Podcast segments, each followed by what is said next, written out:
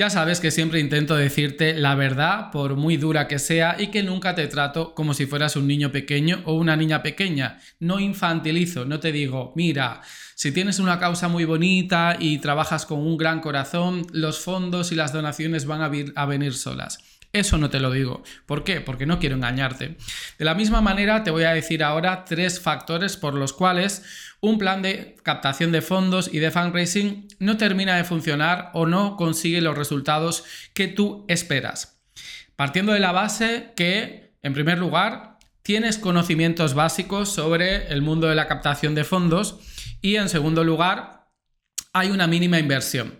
¿Vale? Porque si no tienes conocimientos y no hay una mínima inversión, es normal que no te funcione un plan de captación de fondos. Pero lo que suele extrañar y lo que suele preocupar, y entiendo y es con razón, son aquellas entidades sociales que trabajan bien sus técnicas, sus estrategias de fundraising y de captación de fondos y no terminan de funcionarles y no saben bien bien qué están haciendo mal, ¿vale? Así que te voy a compartir tres errores que por supuesto yo he cometido y sigo cometiendo, pero para ver si te pueden ayudar a ti, ¿de acuerdo? La escuelita de ONG.com, todo sobre campañas de sensibilización y causas sociales, fundraising para cumplir con tu misión. Venga, va. ¿Por qué un plan de captación de fondos no funciona de la manera que tú te lo esperas? Bueno, en el 99% de los casos es porque hay un problema en la comunicación y es que no se consigue trasladar la propuesta de valor a nuestra base social. Es decir, no hay nada de malo en el trabajo que estamos haciendo como ONG. Estamos eh, marcando la diferencia positiva en la vida de nuestros beneficiarios. Todo eso lo hacemos bien. Lo que no estamos haciendo bien es comunicar. Es comunicar, en primer lugar, los beneficios que tienen los eh, colectivos con derechos vulnerados al pasar por nuestra entidad social. Es decir, antes que nuestra ONG intervenga en la vida de los beneficiarios, están en una situación que es peor que luego cuando nosotros hemos desplegado nuestros programas, nuestros proyectos sociales, nuestras líneas de intervención y han hecho efecto en la vida de los beneficiarios, pues el después no lo estamos comunicando bien, no estamos poniendo el énfasis o el foco suficiente en, digamos, visibilizar todos los beneficios, todas las mejoras que gracias a nuestro trabajo provocamos en la vida de los beneficiarios, ya sean personas, ya sean animales o ya sea el medio ambiente. Este es el primer error y es que a veces eh, cometemos el fallo, digamos, de hablar mucho de nosotros mismos como entidad social y empezamos a hablar de que si nuestra historia, que si nuestro equipo y tienes que entender que a tu donante no le interesa eso. A tu donante lo que realmente le enamora es la causa social. Por lo tanto, tú tienes que comunicar todo aquello que estás trabajando para la causa social. Un error que también está ligado a la comunicación es utilizar un lenguaje extremadamente técnico.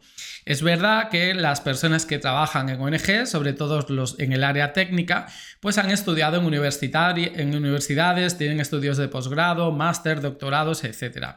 Y tienen una determinada forma de hablar y sobre todo de escribir. Porque pues eh, quieren comunicar las cosas tal y como son, con rigor técnico. Pero sucede que lo técnico no es emocional. Entonces, si tú quieres conseguir donaciones de las personas, tienes que huir de un lenguaje excesivamente técnico, formal, institucional y empezar a utilizar un lenguaje pues más comprensible para todo el mundo, basado en las emociones y un poco que explique en un lenguaje común que pueda entender todo el mundo lo aquello que está haciendo tu organización. En comunicación decimos que un texto no está bien hasta que no lo entienda o un niño de 12 años o una abuela de 87 años, ¿vale? Así que prueba, haz esta prueba si tienes familiares cercanos de estas edades. O también eh, una cosa que puedes hacer un ejercicio es darle, por ejemplo, eh, un texto o que mire la página web de tu organización a una persona que no tenga absolutamente nada que ver. Porque a veces comunicamos a partir de un hecho que es totalmente falso, de que todo el mundo sabe exactamente pues, en qué consiste nuestra eh, causa social, los tecnicismos que están asociados a nuestra causa social y esa no es la realidad. Tenemos que explicar con un lenguaje más común, más sencillo, eh, aquello que hacemos. No estamos diciendo que la gente no sea capaz de entender una estructura lingüística complicada. Estamos diciendo dos cosas. Es que las personas muy inteligentes no tienen que ser inteligentes y tener conocimiento de todos los aspectos, es decir, no tienen que ser expertos en tu causa social. Y también estamos diciendo que las personas muy inteligentes, cuando consultan su teléfono móvil o cuando navegan por Internet, no tienen su plena atención puesta en lo que están leyendo. A mí me pasa, a ti te pasa. Cuando estás en el metro o estás andando por la calle o estás en el sofá y consultas el teléfono y estás por internet, no estás leyendo palabra por palabra, estás leyendo como eh, en transversal, digamos. Entonces, si el texto está escrito de una forma que hay una técnica detrás eh, sencilla, tú vas a entender todo aquello que te está diciendo. Si utilizas voces pasivas, si utilizas subordinadas, pues va a costar mucho entender aquello que quieres comunicar. Y una de las razones que también están asociadas a la comunicación y hace que tu plan de captación de fondos no funcione tal y como debería es que la comunicación de tu organización es totalmente intermitente. Es decir, que un día sí que tomas conciencia de todo lo importante que se logra gracias a la comunicación, entonces empiezas a comunicar, eh, creas artículos para tu página web, haces vídeos para tus canales, tus redes sociales, eh, envías emails, etc, etc. Pero eso lo haces un día, una semana, máximo un mes. Luego, con el transcurrir de los días y con el trabajo que tienes, se te olvida un poco comunicar. Entonces, esta falta de constancia penaliza bastante a la hora de captar fondos, porque entiéndeme, hacer una donación o hacerse socio o donante de una entidad social no es una eh, decisión que se tome de un día para el otro, es una decisión meditada y tú tienes que ver que el dinero que va a una ONG, pues ahí eh, tú quieres tener seguridad de que esta ONG pues, es constante y que hace las cosas bien. ¿Qué ocurre? Que las ONG sí que son constantes en su trabajo social, pero no son constantes a la hora de comunicar. Y eso para las personas que trabajan dentro de la ONG no es un problema porque en su día a día ya están trabajando, pero las personas que están fuera de la ONG, la única forma de ver el trabajo efectivo que hace una entidad social es a partir de la comunicación. Por eso tienes tú que explicar cada día lo que haces. Fíjate que esto, este error de comunicación que sirve para ONGs también sirve para em, emprendedores, como es mi caso. Mi principal obstáculo a la hora de explicar lo que es la escuelita de ONG.com es que es transmitir todo el valor que tiene la escuelita de ONG. Todos los cursos, que dentro de los cursos están 10 años de experiencia como consultor social y te digo aquello que funciona, aquello que no funciona, te muestro ejemplos prácticos. Bueno, todo este conocimiento que hay albergado en la escolitaong.com tengo que explicarlo y tengo que explicarlo con una convicción, al igual que tú explicas con una convicción lo importante que es la causa social, para que las entidades sociales entiendan lo que les puede ayudar a pertenecer a la escuelita de ONG. Bueno, pues aún así, a veces, como todo el mundo, tengo problemas de comunicar todo el valor que hay dentro de la escuelita ONG. Y por supuesto, el valor que tiene el coste de la inscripción eh, es irrisorio con todo lo que vas a encontrar dentro. Venga, vamos a hablar por el segundo inconveniente o obstáculo que tienes a la hora de que un plan de captación de fondos y de fundraising funcione tal y como esperabas.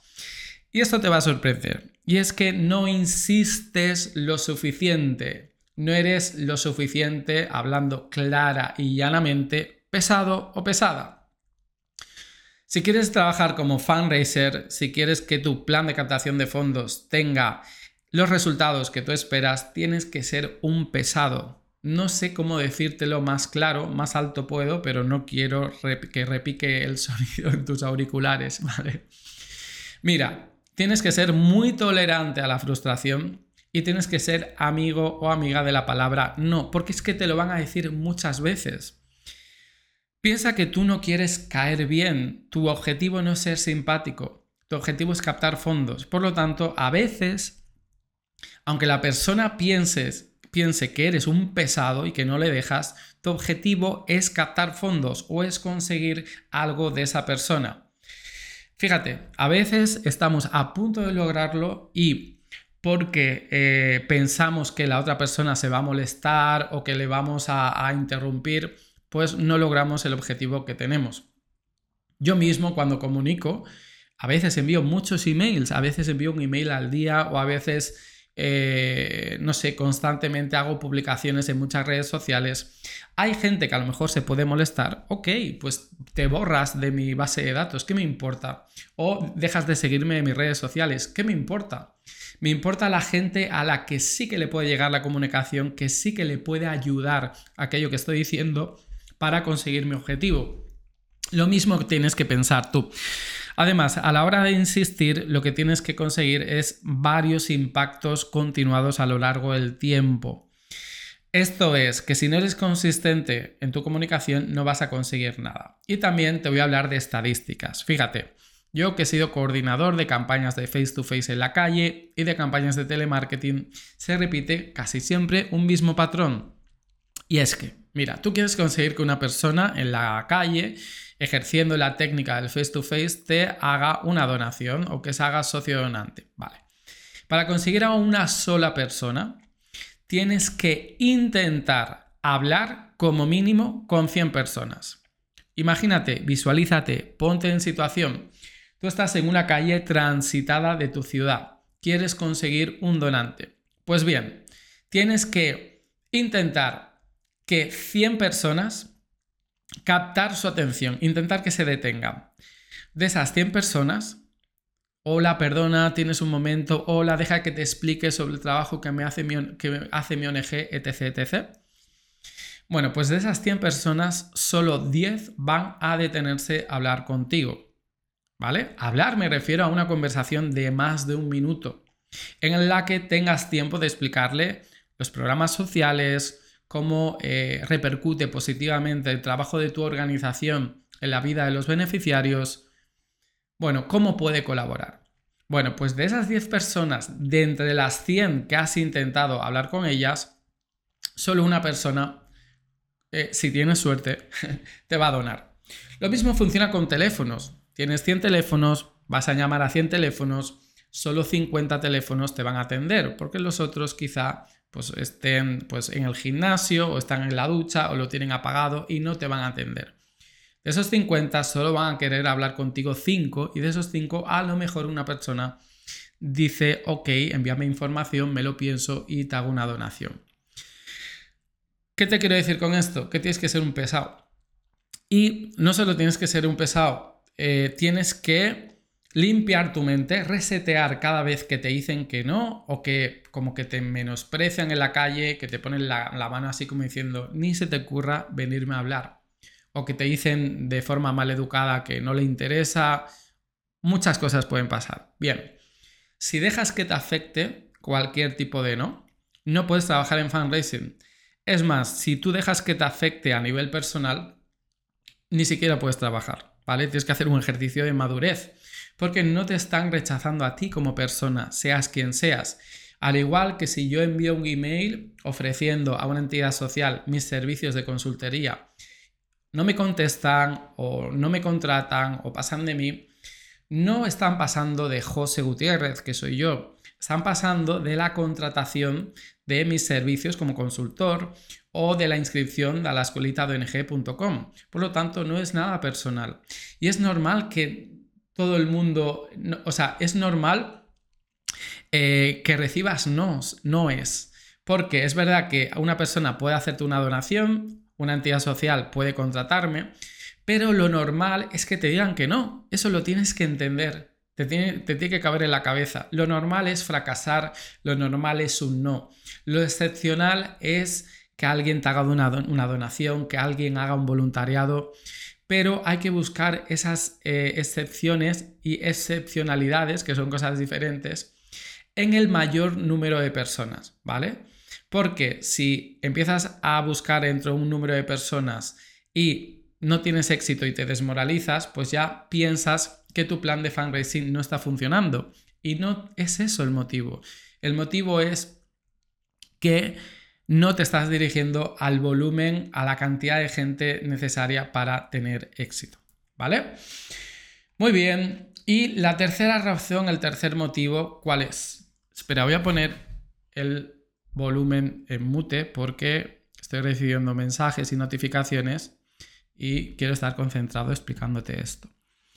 Bueno, la tercera razón, aparte de que no estás comunicando tu propuesta de valor y que no estás insistiendo lo suficiente, es si tú consideras que estás comunicando muy bien, ¿vale? Consideras que eres un buen fundraiser porque tienes tolerancia a la frustración.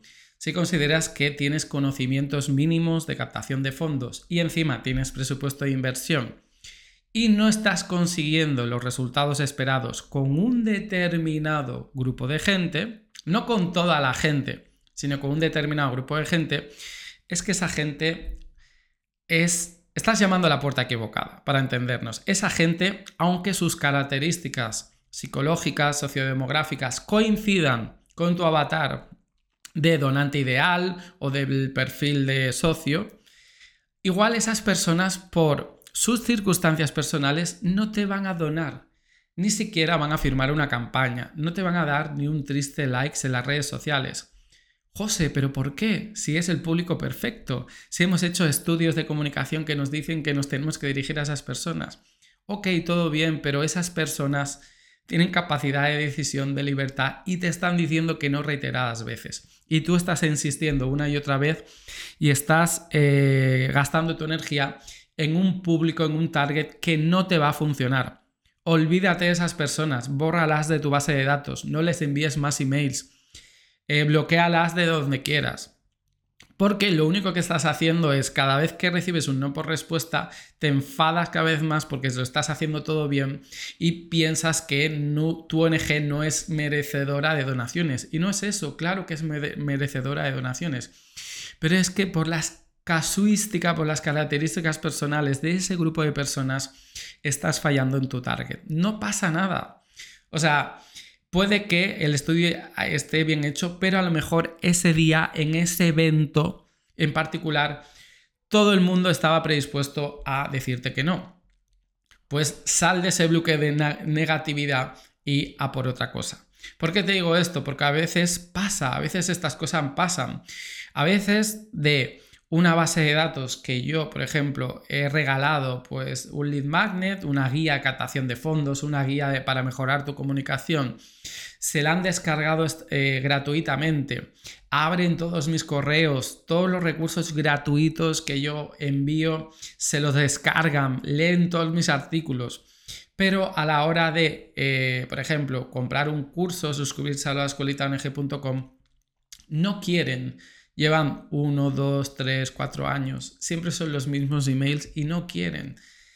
No es culpa mía, es culpa, es que no es culpa de nadie, es que hay un número de personas que no te van a donar. Deja de insistir en ese número de personas. Lo que sí que tienes que insistir es en aquellas personas que probablemente, pues eh, a través de su afinidad y de su sensibilidad social, necesiten conocer un poco más de tu causa social, por lo tanto tienes que incidir en tu comunicación para que tomen la decisión de hacer una donación a tu ONG. ¿Sí? Por lo tanto, tienes que llamar a la puerta correcta, tienes que ser constante una vez que sepas que esa es la puerta correcta y cuando te abran la puerta tienes que comunicar toda la propuesta de valor que tiene tu organización. Esto es lo que no te dicen en algunos eh, artículos, documentos, guías, vídeos de captación de fondos.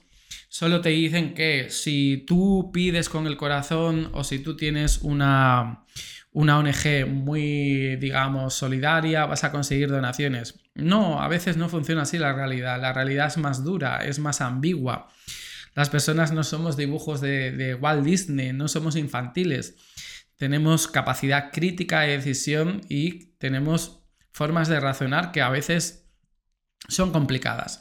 Pero si consigues, sobre todo a nivel comunicacional, insistir y ser constante y demostrar que el trabajo que tú realizas beneficia a la causa, eso sí, poco a poco, eso sí que te lo puedo garantizar, poco a poco irás recibiendo donaciones, porque es una cuestión de coherencia ideológica. Espero que este vídeo, espero que este episodio, espero que este podcast haya podido ayudar. Si quieres más recursos de valor para tu entidad social, ya sabes que en la vas a encontrar todo aquello que necesitas. Hasta luego. La todo sobre campañas de sensibilización y causas sociales. Fundraising para cumplir con tu misión.